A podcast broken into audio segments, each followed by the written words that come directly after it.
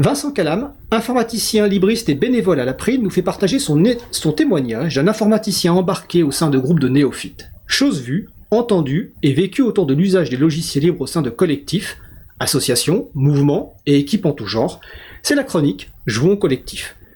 Le thème du jour, le choix des noms en informatique. Bah écoute Vincent, explique-nous un petit peu ce choix des noms en informatique. Oui, bonjour. L'idée de cette chronique m'est venue lors de la rédaction de ma chronique précédente qui portait sur la terminologie utilisée en informatique et certains choix malheureux comme euh, maître et esclave. En écrivant cette chronique, donc, je me suis rendu compte qu'en informatique, nous avions très souvent comme tâche de nommer les choses. À l'intérieur de notre propre code, nous manipulons en permanence des objets et des concepts qui doivent porter des noms. Le début de la plupart des fichiers de code informatique commence par la déclaration des variables, où justement, on nomme ce qui va être manipulé. Nommer est tout un art, il faut être à la fois concis, car on va devoir écrire le nom souvent, et compréhensible. Alors cet art est aussi un jeu quand il s'agit de donner un nom à un nouveau projet, un nouvel outil. Dans le monde de l'entreprise, cette mission de donner un nom est confiée à des agences de communication spécialisées.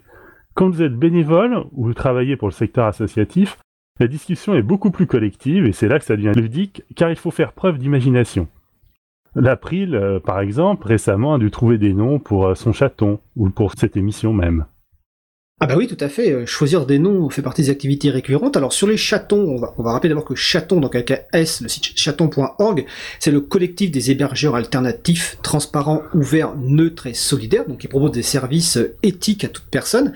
Et notre contribution à ce collectif, c'est le site Chapril, chapril.org. Et effectivement, bah, que veut dire Chapril? Bah, Chapril, il pourrait signifier plein de choses, notamment chaton aprilien pour le respect de votre informatique et de vos libertés, Centre d'hébergement aprilien pour le respect d'une informatique libre, ou encore chaton aprilien pour le respect d'une informatique libre. Ou plus simplement, c'est sans doute un jeu de mots, un mot valise entre chaton et april. Et concernant l'émission euh, Libre à vous, le nom de l'émission Libre à vous, eh bien, euh, comme on, documente tout à, l'après, j'ai retrouvé les références du, choix de ce nom-là parmi de nombreuses propositions. Ben, le choix vient de, pour être dans l'esprit de le libre vient à vous, et également dans l'esprit de libre à vous de participer, contribuer. Donc c'est le côté collectif, ce qui correspond évidemment à ta chronique qui s'appelle, je le rappelle, Jouons collectif. Tout à fait. Donc on notera un fort usage à l'April du mot libre, ce ne nous étonne pas. Alors dans beaucoup de logiciels libres, on va utiliser des mots anglais. Bon, cela fait chic, branché, puis ça donne tout de suite l'impression de travailler à l'international.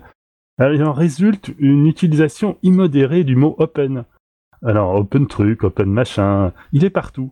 Cela aboutit d'ailleurs à des confusions amusantes avec d'autres utilisations en français d'open, comme dans open de tennis, et surtout euh, dans open bar, terme qui, euh, dans le cas du libre, désigne des ministères français qui n'ont pas du tout une activité liée au libre.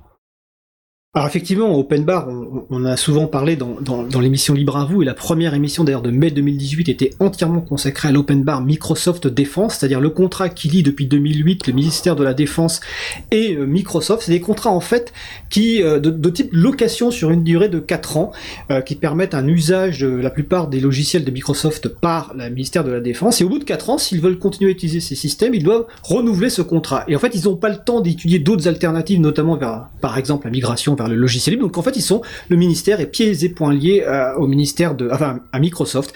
Et donc c'est pour ça qu'on a eu réutilisé ce terme euh, open bar. Il existe plusieurs pistes, heureusement, pour sortir des sentiers battus de l'open machin chose.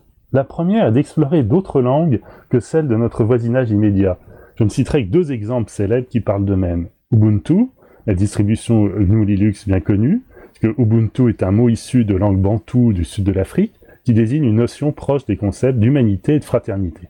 Je cite euh, Wikipédia. Et surtout le mot wiki, qui signifie en hawaïen rapide, vite ou informel.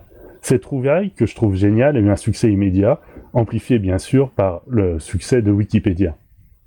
Alors, si vous n'avez pas la chance de connaître une autre langue que celle enseignée couramment en France, il existe toujours un vivier inépuisable et dans lequel le français ne cesse de puiser depuis des siècles pour forger de nouveaux concepts, à savoir le latin et le grec.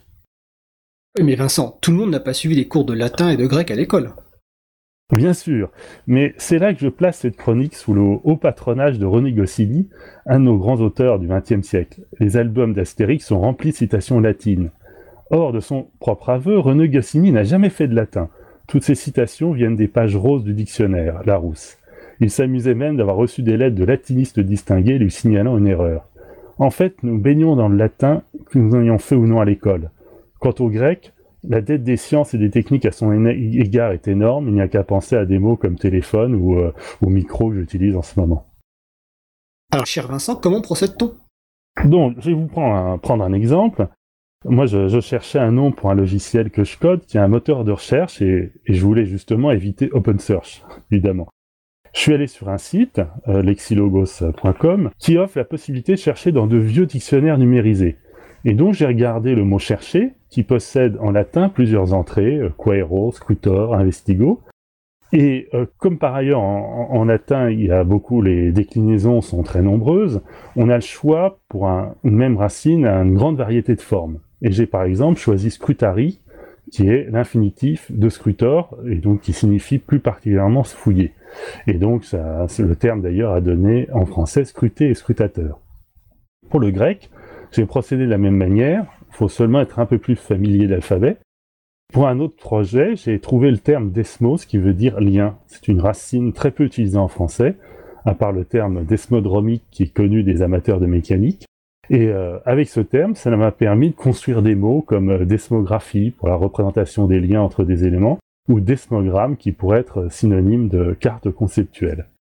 Donc les infinités sont, sont nombreuses et pour conclure, et pour revenir au réflexe d'utiliser l'anglais pour euh, des soucis d'universalité qui sont louables, utiliser le latin et le grec ne pose aucun problème justement d'universalité parce qu'elles ont joué ce rôle pendant des siècles, notamment dans la communauté scientifique. La grande majorité des mots anglais de plus trois syllabes viennent d'ailleurs du latin ou du grec, et rappelons qu'Isaac Newton a écrit son ouvrage fondamental au latin, Philosophiae Naturalis Principia Mathematica, donc un mot latin construit à partir du grec sera adopté euh, immédiatement en anglais comme en français. Voilà, donc il ne vous reste plus qu'à vous plonger dans les dictionnaires et à explorer les, trésors de l'étymologie pour faire preuve d'un peu d'originalité. Pour information, je signale que ouvert peut se traduire par expositus en latin et code se dit codex. Donc ce, ce logiciel est expositum codex Bon, ça change un petit peu de ce logiciel est open source, non? Alors, effectivement, ça change, mais alors comment on dit logiciel libre? Est-ce que tu le sais?